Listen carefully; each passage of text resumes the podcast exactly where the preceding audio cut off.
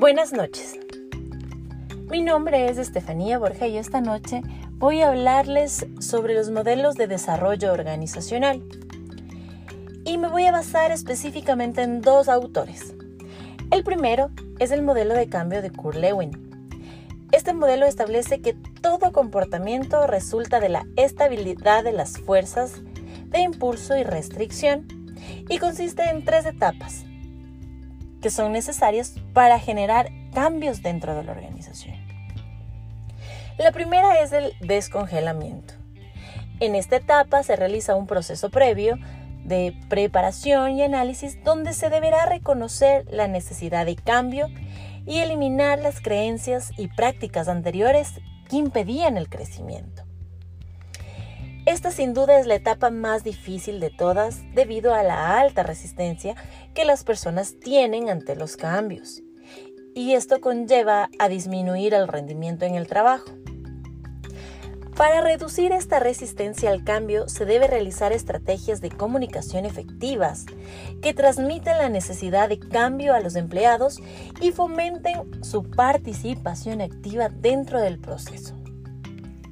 La segunda es el cambio, como su nombre bien lo dice, es la etapa del cambio, en la que los empleados deberán afrontar y trabajar con los nuevos sistemas implantados. Esto por lo general suele producir cierto miedo al fracaso por la falta de experiencia en las nuevas habilidades que deben adquirir.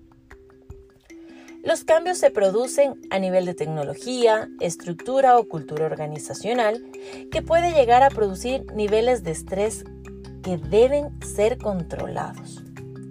Cuando el empleado se dé cuenta de que el nuevo sistema es beneficioso, implementará una nueva creencia y con certera desaparecerá el temor.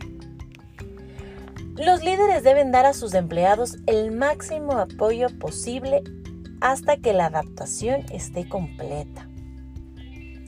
Y en la tercera etapa y última etapa de este modelo, que es el recongelamiento, es donde los nuevos sistemas están implantados y estos deben pasar a formar parte de la nueva cultura de la empresa.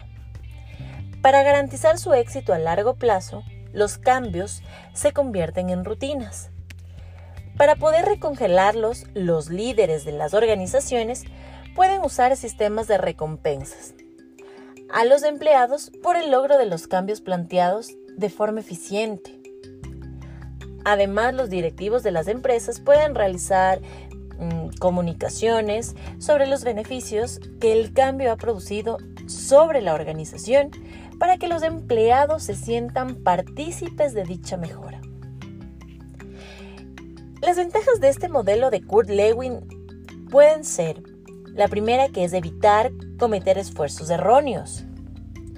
La segunda son de gran utilidad para practicarlos a grandes empresas, debido a que en muchas de ellas a veces no se tiene claro el punto de partida y existen diversas opiniones.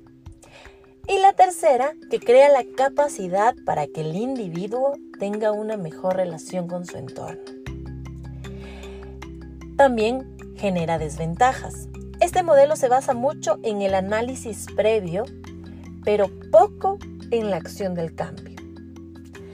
No permite recoger experiencias pasadas y sobre todo tiene un alto costo ya que requiere juntar una cantidad considerable de miembros de la organización utilizando su tiempo.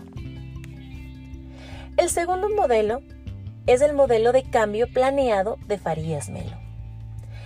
Este modelo hace referencia al análisis del clima organizacional mediante la intervención y acción para determinar la situación en la que se encuentra la organización y proponer una solución para promover su desarrollo. Este proceso está determinado por siete fases que les voy a explicar. La primera es el contacto. Esto significa que es la exploración entre el consultor y el cliente y se realiza el reconocimiento de la situación. El segundo viene a ser el contrato. El contrato general específico con los objetivos y el plan. considerando las expectativas y los compromisos mutuos. La tercera es la entrada. Se refiere al contacto con las personas. Sondear los problemas e insatisfacciones que se reciben. Esto quiere decir que nos vamos a basar al clima organizacional. La cuarta mm, es la recolección de datos. Esto puede ser a través de entrevistas, observación, convivencia, cuestionarios, consultas de documentos y reuniones. El quinto es el diagnóstico. Aquí se define la situación y las necesidades de cambio. Identificar y evaluar los problemas. Definir los objetivos del cambio y las metas, considerando sobre todo los defectos, costo, riesgo, resistencia y evaluar el potencial del cambio. El sexto es la planeación de intervenciones. En esta etapa se determinan las estrategias, los puntos de acción, apoyos, tácticas, la programación de participantes, actividades, secuencia de tiempos y recursos. Y la séptima está la acción, el acompañamiento, evaluación y término. Finalmente aquí se realiza la implementación del plan de acción, control y seguimiento y retroalimentación. Las ventajas de este modelo planteado por Farías Melo tiene la capacidad de adaptabilidad y sensibilidad ante los cambios de estímulos externos. Presenta un proceso continuo y de identificando y señalando pasos. Su modelo de entablar el contacto con la organización y sobre todo que no tiene un final. Entre sus desventajas yo considero que son menores, que es la revisión periódica del control inicial y el diagnóstico que requiere tiempo y sobre todo dinero.